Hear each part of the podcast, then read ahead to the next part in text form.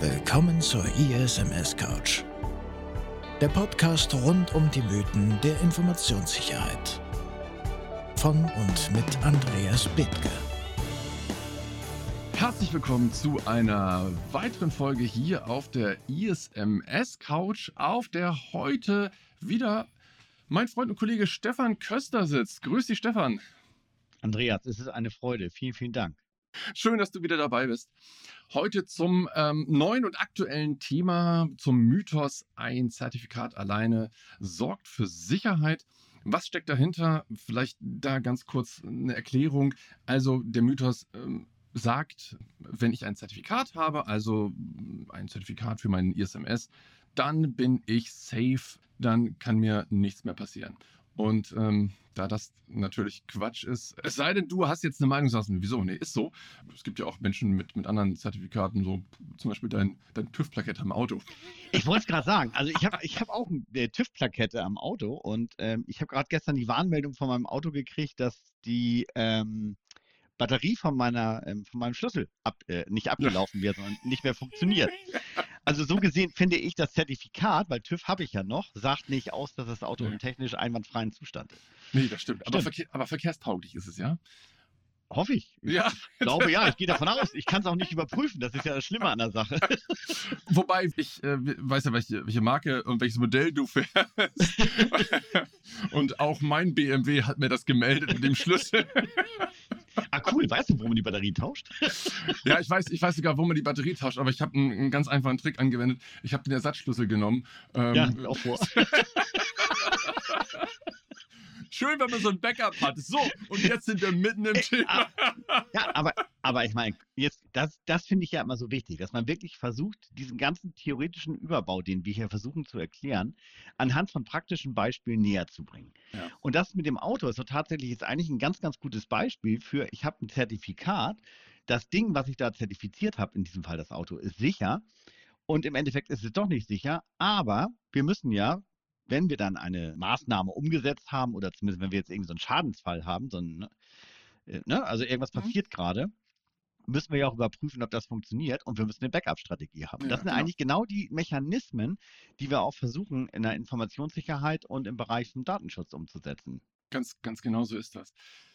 Ich möchte aber, bevor wir jetzt da ganz tief einsteigen, auch ins Detail, vielleicht einen ganz großen, einen ganz groben Überblick nochmal geben. Ähm, was hat mich dazu bewogen, diesen Mythos heute nochmal aufzugreifen, wie wir so auch die, die Situation eben mit Zertifikatsinhabern haben? Dazu kommt noch, ähm, glaube ich, ein sehr interessanter Beitrag an einem der nächsten Podcasts. Aber was ist, was ist passiert? Vor drei Wochen wurde ich von einem Kunden gerufen zu einem wirklich schlimmen, ja, Datenschutz-Informationssicherheitsvorfall. Also das heißt, da hat ein Verschlüsselungstrojaner zugeschlagen. Meine erste Reaktion war dann, hm, wer hat dann auf die Phishing-Mail geklickt? Hat der Chef gesagt, gar keiner. Das ist passiert in der Nacht von Freitag auf Samstag. Da war definitiv keiner im Büro. Ähm, das heißt, da war ein Skript am Werkeln und ähm, ja, dann war die erste Maßnahme natürlich, okay, wir sichern die Beweise und gucken, ob wir da einen Forensiker drauf gucken lassen. Aber wir stellen erstmal das System wieder her. Wir haben ja, jetzt kommt das Thema Backups natürlich. Und äh, dass äh, die Backups auch da sind, äh, dafür sorgen Backup-Server. Wir haben dann erstmal geguckt, was ist denn da überhaupt alles verschlüsselt worden? Und es ist der Domain-Controller verschlüsselt worden, der Exchange-Server, es ist der Server, der die Backups macht, also ein Veeam-System ist auch mit verschlüsselt worden. So, und was passiert, wenn der Domain-Controller verschlüsselt und nicht mehr erreichbar ist? Dann gehen natürlich auch alle anderen Server down. Das Ganze sind alles virtuelle Maschinen. Also im ersten Moment habe ich gesagt, kann doch gar nicht so schlimm sein. Es ist doch, wir haben ja Backups, ähm, die vielleicht funktionieren. Ähm, Lass mich raten. Hm. es wurde natürlich noch äh, richtig schlimm, weil die Backups tatsächlich nie, obwohl wir auch im Vorwege drüber gesprochen hatten, äh, aber nie wirklich wiederhergestellt worden sind. Das heißt, es wurde immer mal wieder probiert, na klar, ein Backup herzustellen von der virtuellen Maschine. Auch der, ähm, der Backup-Server selbst, der war ratzfatz wiederhergestellt. Aber der Domain-Controller, den, den wieder aufzusetzen ähm, bzw. wiederherzustellen, war mh, mm, nicht trivial und äh, hat auch eine ganze Zeit gedauert. Und dann kam natürlich noch die Angst dazu, Moment mal, wie lange war jetzt eigentlich dieses Skript schon im Hintergrund aktiv? Und wenn wir das wieder aufsetzen, wer garantiert uns denn, dass sich das Ding nicht sofort wieder aktiviert und nochmal wieder verschlüsselt wird? Mhm, spannend, ja. Genau. So, also ähm, letztendlich hat das äh, Backup wiederherstellen äh, extrem lange gedauert und auch das, was wir im Nachgang noch festgestellt haben, wir haben das Ganze dann forensisch untersuchen lassen und ähm, die haben dann festgestellt, reingekommen ist dieses Skript bereits letztes Jahr im August, als der Proxy, als die Proxy-Shell Lücke im Exchange-Server publik wurde und darüber wurden eben Webshells abgelegt und äh, dann wurde im Nachgang, äh, das erst im, im Februar wurde die Infrastruktur ausgespäht und letztendlich wurde dann erst äh, noch wieder zwei Monate später der Domain-Controller verschlüsselt und die anderen Systeme auch.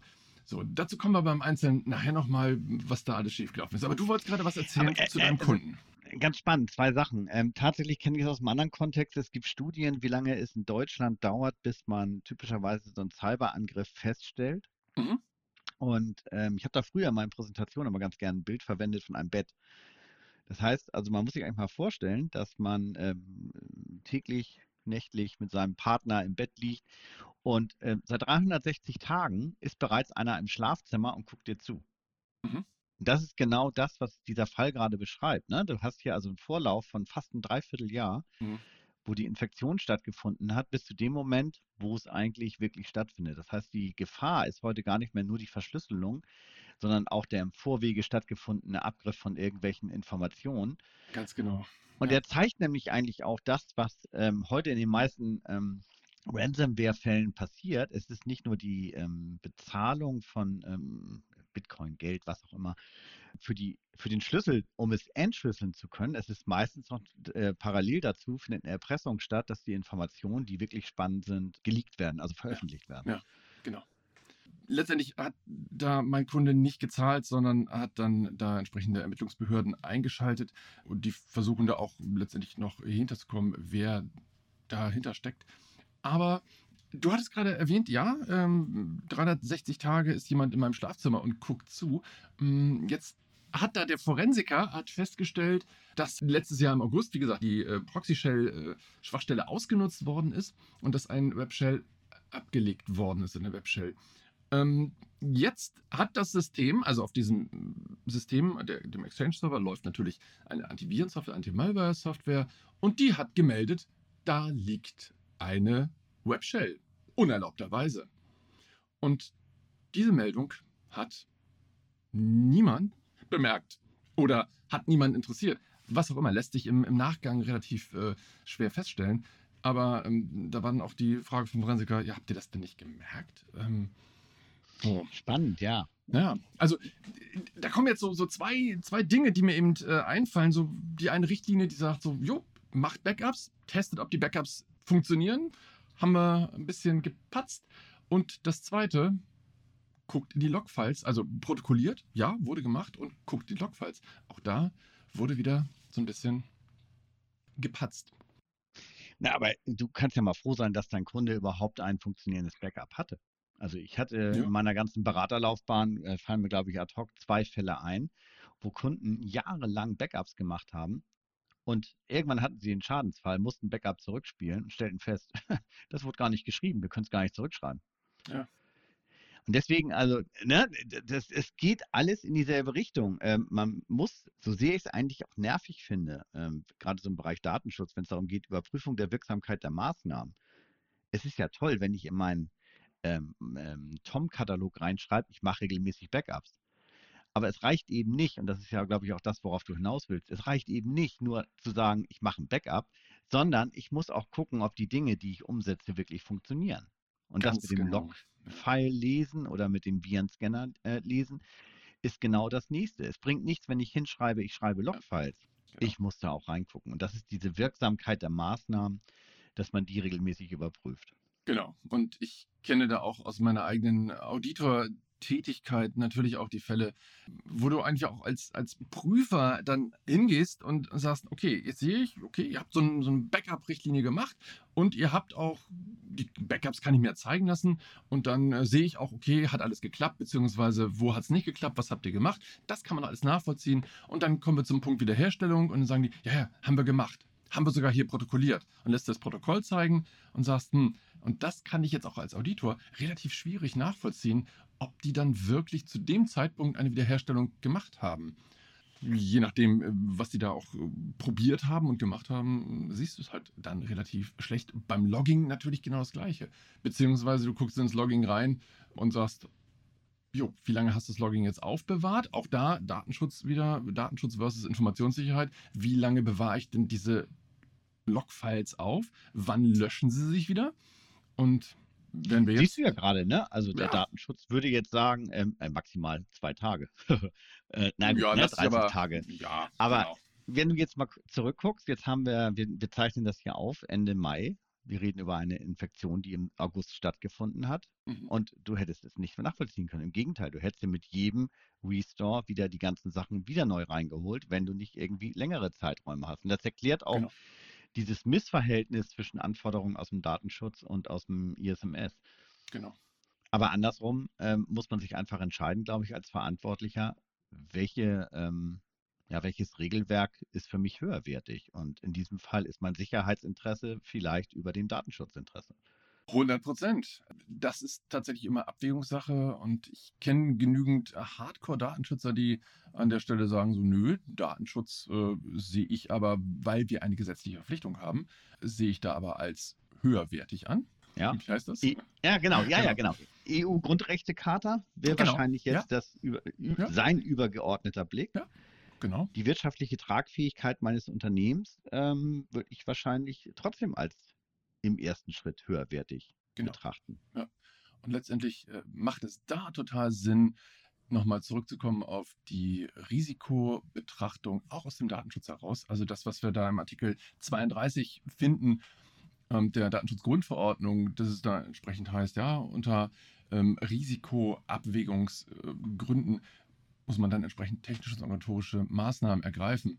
Und das finde ich, kann man an der Stelle auch tun, weil da geht es letztendlich um die ähm, Risiken, die Betroffene haben können. Und welche Betroffenen haben wir denn da im Logging jetzt auch vom Mail-Server? Na klar, ähm, es wird ja nicht alles mitprotokolliert auf Systemebene. Da wird protokolliert, wann sich wer angemeldet hat. Also Schutz von Mitarbeiterdaten sind natürlich ähm, ganz hohes Gut.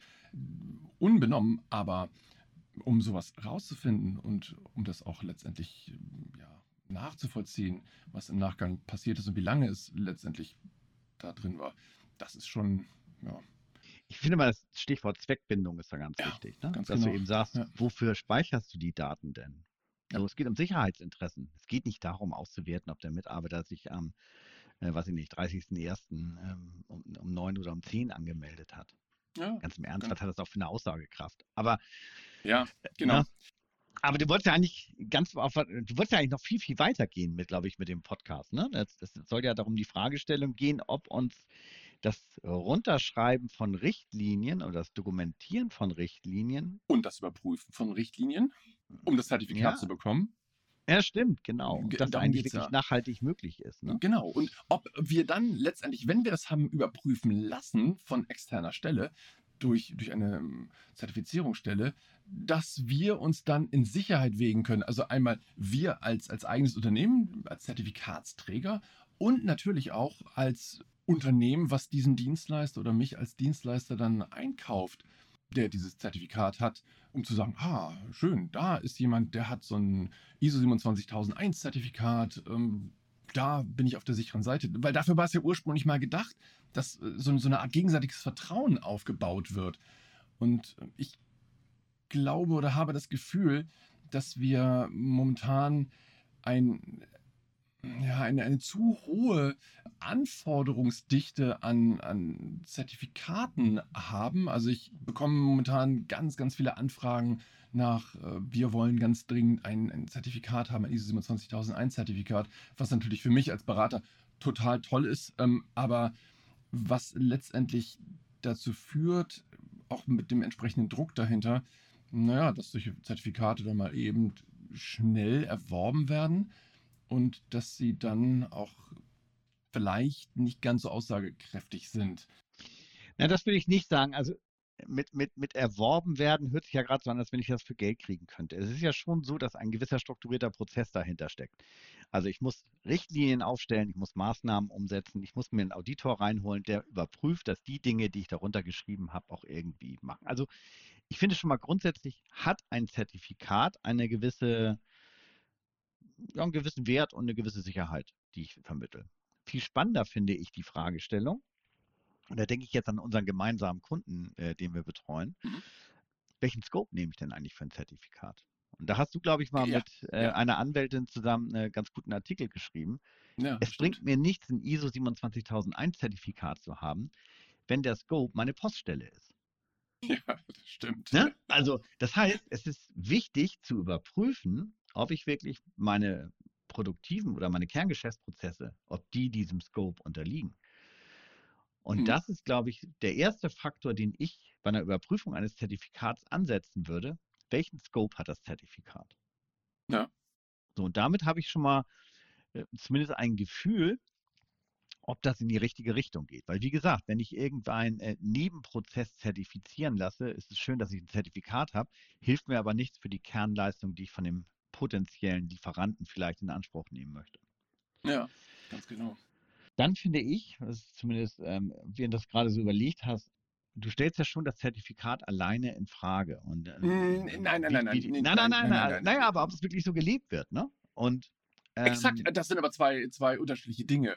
Und ich, ich habe immer genug Beispiele, wo ich auch sagen kann, nein, ich kenne tatsächlich Unternehmen, die nehmen das ganze Thema Informationssicherheit mit Datenschutz, nehmen die sehr ernst leben das Ganze und versuchen das auch kontinuierlich zu verbessern. Das habe ich über lange Jahre dann auch bei einem Kunden mit begleitet als interner Auditor und musste immer wieder feststellen, so, boah, das ist nochmal wieder besser geworden. Und ähm, das, das macht dann auch total Spaß. Also es ist nicht so, dass ich sage, so, nee, es ist alles schlecht. Um Gottes Willen. Nee, nee, ähm, nee, nee, das, das wollte ich damit auch nicht sagen. Aber das Zertifikat. Ja? Du hast ja zwei unterschiedliche Triebfedern, warum jemand so ein Zertifikat haben möchte. Ja, das stimmt. Und ich glaube, das ist gerade das, was du auch versuchst damit zu vermitteln. Es gibt diejenigen, die sagen, ich brauche das Zertifikat, um gegenüber meinen potenziellen Kunden nachweisen zu können, dass ich irgendwas gemacht habe. Das heißt, sie sehen das als rein wirtschaftlichen Aspekt. Korrekt. Und auf der anderen Seite gibt es, glaube ich, die, die einfach erkannt haben, was sind draußen die Gefahren, wie muss ja. ich mein Unternehmen schützen und damit auch meine Kunden schützen, äh, die das wirklich leben wollen. Und ich glaube, das ist eine ganz eine weitere wichtige Unterscheidung. Also erstens der Scope, zweitens ähm, die Intention, warum ich eigentlich dieses Zertifikat haben möchte. Korrekt, ja. Und da habe ich gerade überlegt, so, weil ich, ähm, erzählen ja viel darüber im Microsoft-Umfeld und die großen Hyperscaler, also wie eine Microsoft, Google, Amazon, wie sie alle heißen, die haben ja auch massenhaft Zertifikate. Ne? Ich glaube, allein Microsoft hat irgendwie 50 Zertifikate und die, die haben da dauerhaft irgendwelche Auditoren rumsitzen.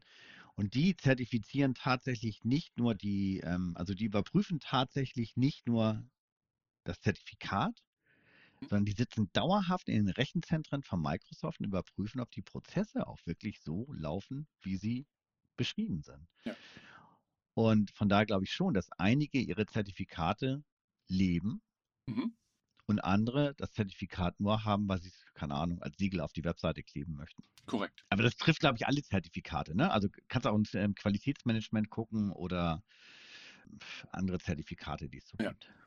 Genau, also das, was da letztendlich ähm, auch hintersteckt, ist die Ernsthaftigkeit kann ich natürlich durch so einen externen Auditor äh, mir bestätigen lassen, aber schöner wird es, wenn ich, wie du richtig sagst, das mit internen Kräften mache, vielleicht auch eine interne Compliance-Abteilung, die da permanent ein Auge drauf hat und die dann vielleicht auch mit kleinen monatlichen Überprüfungen und ähm, sei es dann einfach, wie gesagt, ob jetzt das Logging auch da wirklich funktioniert oder auch vielleicht gemeinsam mal dann in, in die Logfiles reinguckt.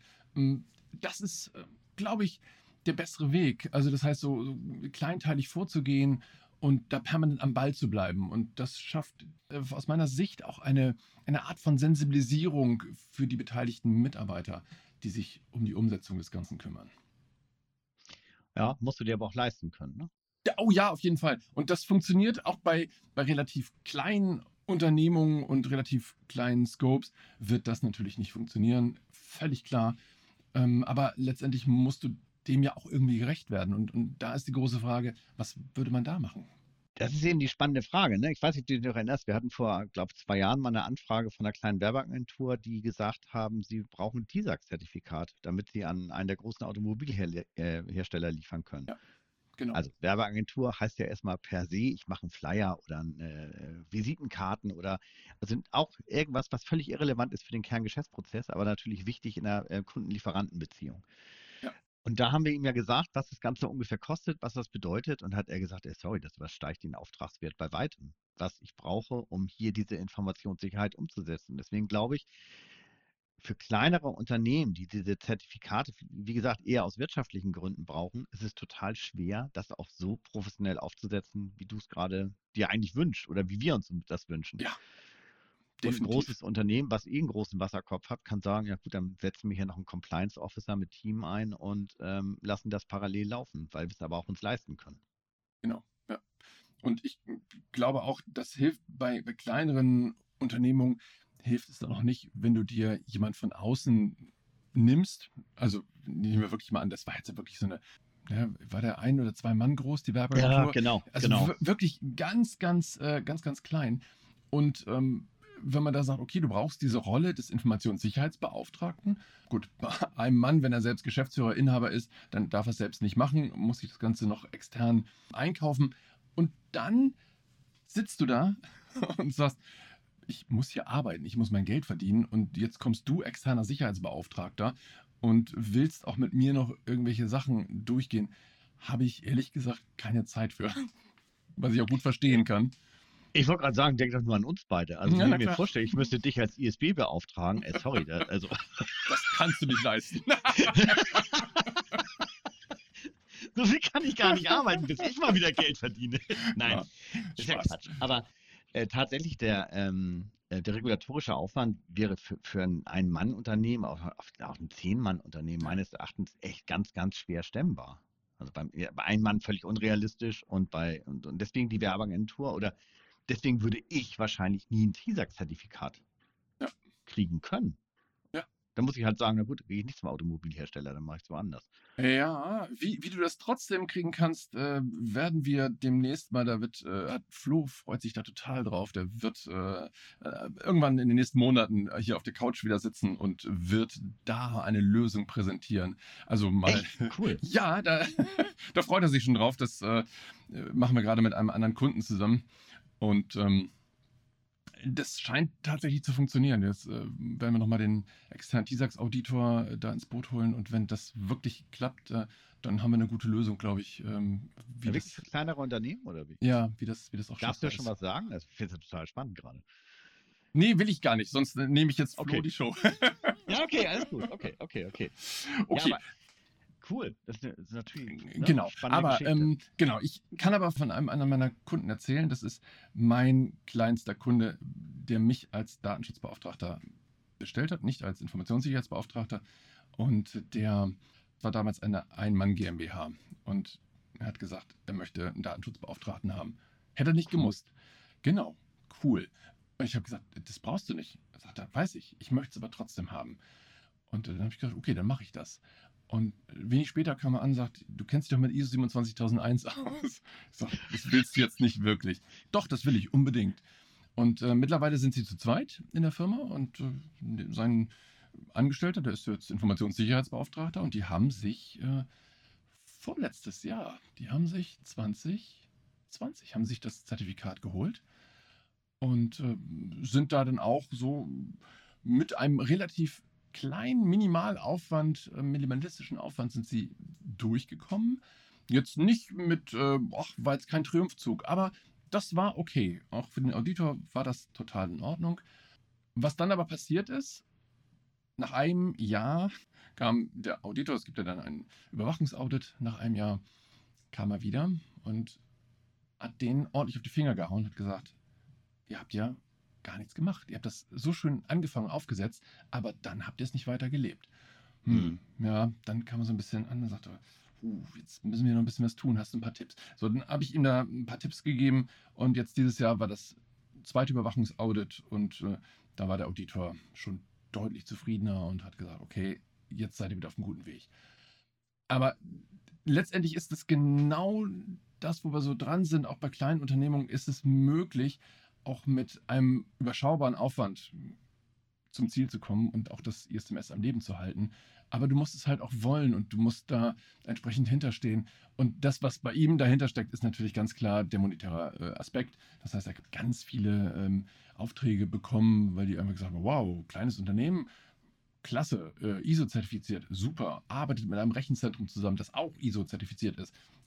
Toll, da sind wir gerne Kunde, da, dem vertrauen wir. Und das ist genau das, was dahinter steckt. Und ähm, deshalb weiß er das auch zu schätzen und gibt sich jetzt dann auch etwas mehr Mühe.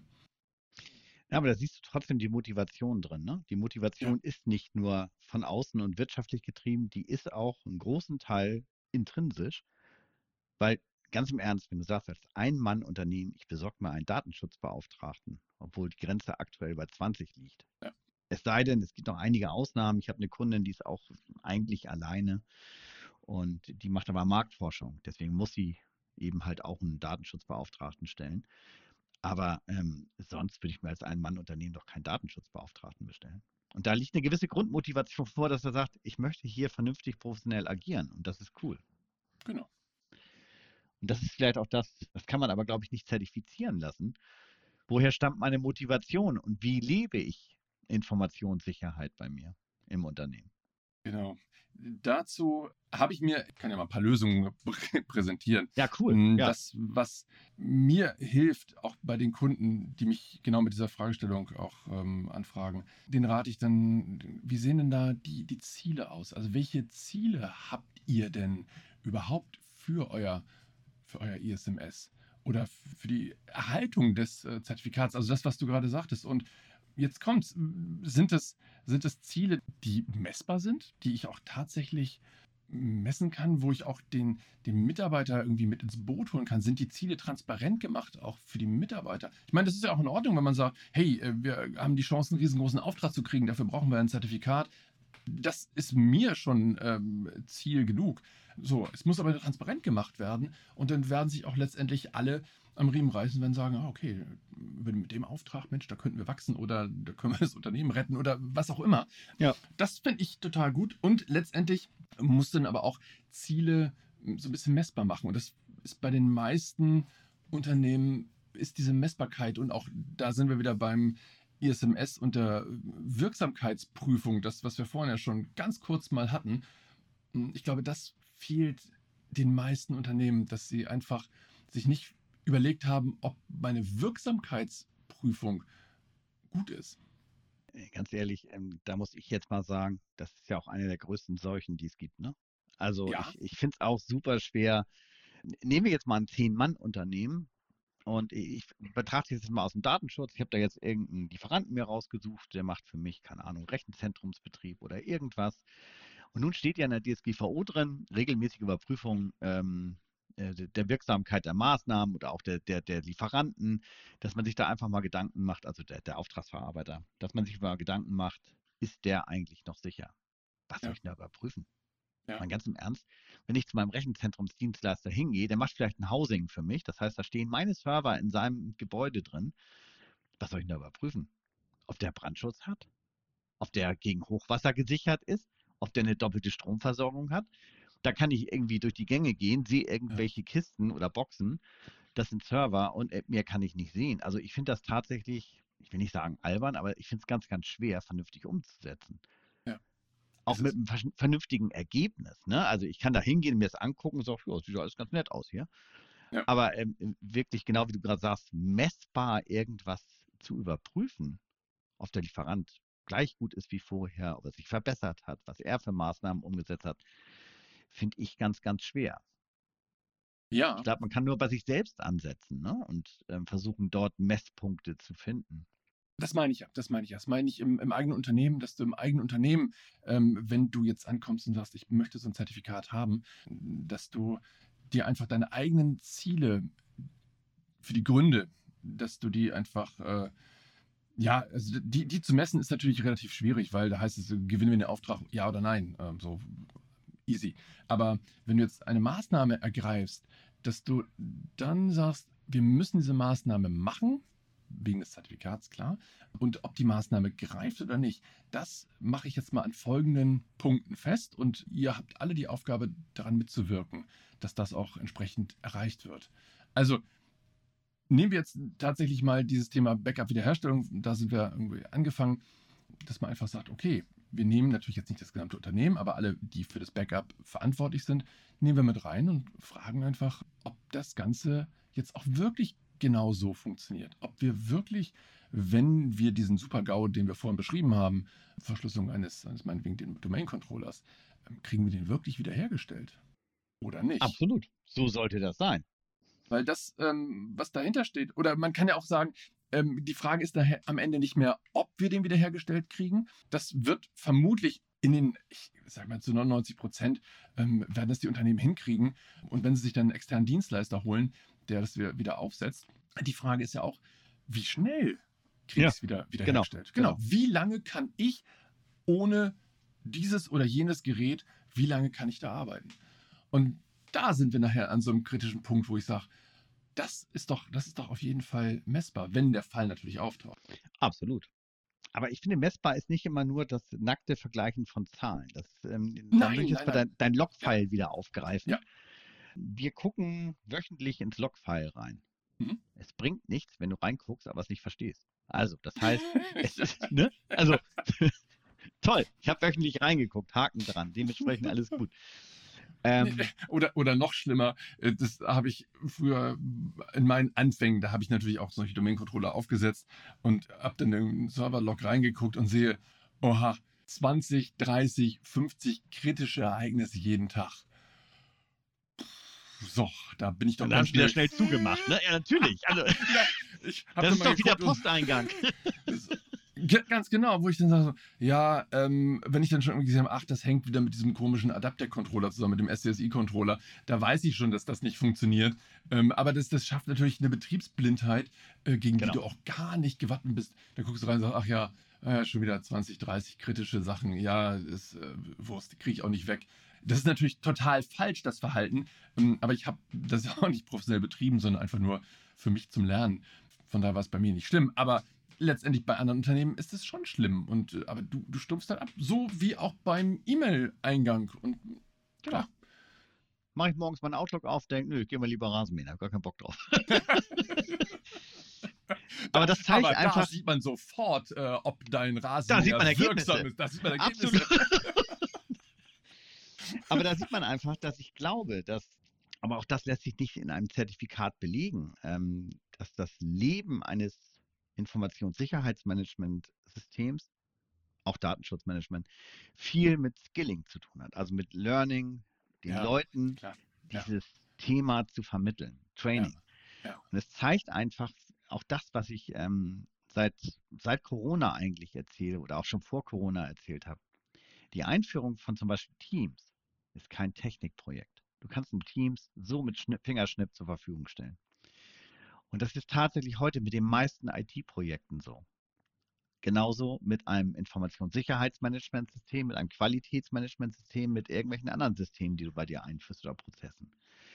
Aber es steht und fällt damit, wie du es den Leuten vermittelst und wie du den Leuten die Notwendigkeit klar machst, immer wieder klar machst und das dann auch regelmäßig trainierst. Und das sind heute wirklich alles oder fast alles, worüber wir reden, sind Adoption-Prozesse. Wie wird es von dem Unternehmen angenommen? Ja. Wie wird es gelebt?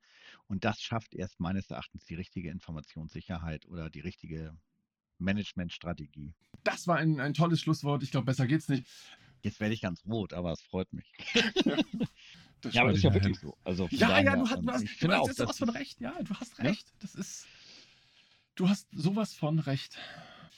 War ein toller äh, Tag, hat mir Spaß gemacht und ähm, vielen Dank an die Zuhörer. Tja, ich sage auch vielen Dank fürs Zuhören und bis zum nächsten Mal. Das war die ISMS Couch. Der Podcast rund um die Mythen der Informationssicherheit von und mit Andreas Bethke. Wenn euch die Folge gefallen hat, abonniert den Podcast, um keine weiteren Folgen zu verpassen.